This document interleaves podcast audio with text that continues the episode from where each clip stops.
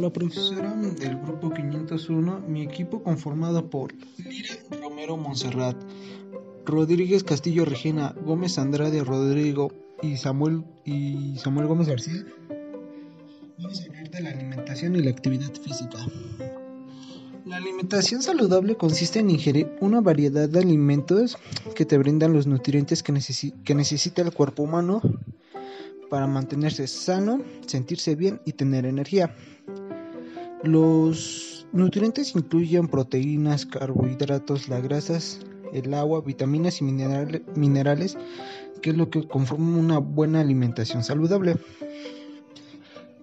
El grupo 1, que sería leches y derivados, su función es plástica. Grupo 2, que consiste en carne, pescado y huevo, su función también es plástica.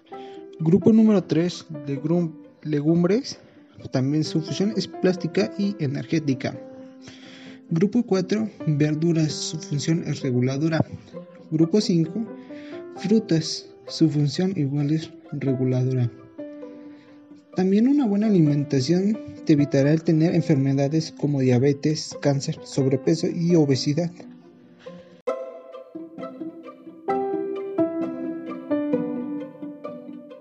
Primer plan de alimentación sería para la actividad física ligera. La actividad física ligera no es lo más recomendable ya que no, no quemas todas las grasas que se consumen. Por ello una propuesta de alimentación sería comer altamente pescado, pollo, huevo, lácteos, queso fresco y tomar agua. Comer moderadamente legumbres, pasta, arroz, pan, cacao y café. Lo que se recomienda comer moderadamente sería aceites, jamón, carnes rojas y frutos secos. El siguiente plan de alimentación sería la actividad física moderada. Para una persona con actividad física moderada, lo que más se le recomienda comer es una variedad de verduras, frutas y granos integrales, como arroz integral, avena y pan integral. Productos lácteos con bajo contenido de grasa, como leche, yogurt y queso. Una variedad de alimentos con proteínas, incluso mariscos, como las carnes y aves con pocas grasas. Huevos, legumbres, nueces, semillas y productos de soya. Aceites como los aceites de oliva y canola aceitunas y aguacates también. Se recomienda consumir pocos alimentos y bebidas que contengan carbohidratos refinados, azúcares y sal. Controlar el tamaño de, proporciones y limitar los alimentos con grasas saturadas y grasas transgénicas, como lo de los postres y alimentos fritos. Y el último plan de alimentación que tendríamos sería la actividad física intensa. Como no todos los deportes exigen lo mismo que otros, por ello no todos los deportistas tienen la misma dieta. pero sí se sabe qué es lo que más se deben consumir. Por eso, para este tipo de actividad es importante consumir carbohidratos y minerales, que son los que más vas a necesitar con tu cuerpo, ya que son los que más absorbe. Tu cuerpo, al hacer deporte, es importante evitar la deshidratación y por ello no es recomendable consumir cafeína, ya que se cree que puede deshidratar tu cuerpo. Otro punto importante para este tipo es evitar el consumo de complementos porque no aportan lo necesario para, satisfacer a tu cuerpo.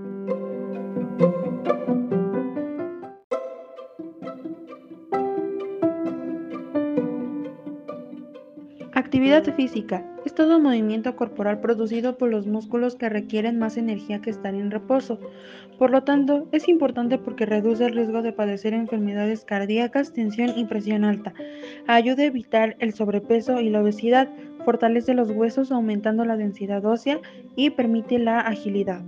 Su relación con la alimentación juega un papel muy importante, ya que en conjunto ayudan a tener un buen metabolismo y una buena digestión para procesar los alimentos.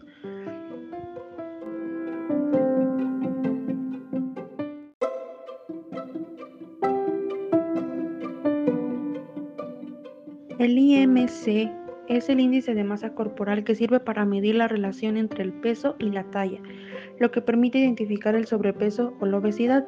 Se calcula dividiendo el peso de una persona en kilogramos entre el cuadrado de su talla o estatura en metros. Permite tratar, prevenir y pronosticar enfermedades a tiempo. Tiene cuatro niveles.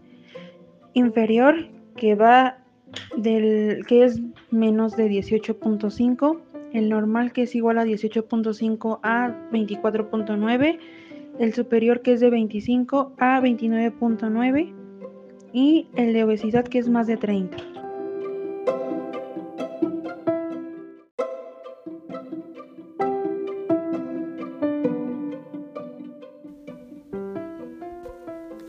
Bueno, para finalizar eh, los alimentos ricos en carbohidratos como el pan, la avena, los cereales y el arroz son la principal fuente de energía del organismo, debido a que durante la digestión de estos se genera la glucosa, que es el combustible que tenemos para realizar nuestras actividades.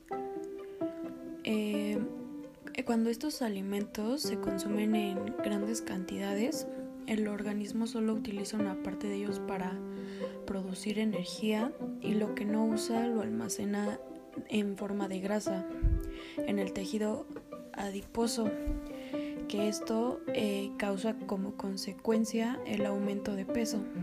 Por ello, su ingesta debe ser controlada.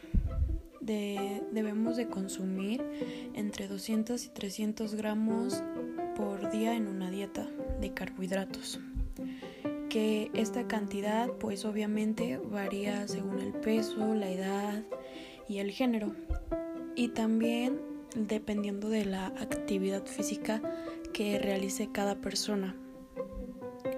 En los alimentos ricos en carbohidratos eh, son alimentos menos dulces y algunos de ellos son arroz, pasta, cereales, cereales integrales, lentejas, garbanzo, los frijoles, el pan integral, las galletas, eh, entre otros.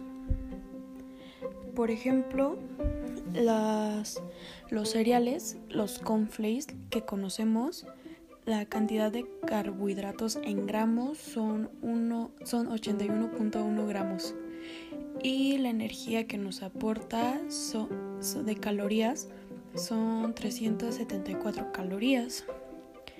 En la harina de maíz que por lo regular la utilizamos en lo que son las quesadillas tiene 75.3 gramos de carbohidratos y tiene 359 calorías.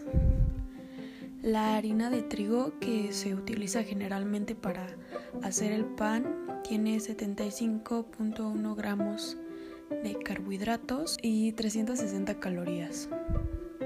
En las galletas tienen 75.2 gramos de carbohidratos y 443 calorías. Estos son algunos de los alimentos que contienen carbohidratos. Y con esto finalizamos este podcast. Esperamos que les haya interesado y les haya sido de gran ayuda para conocer más sobre la alimentación y la actividad física. Gracias por su atención.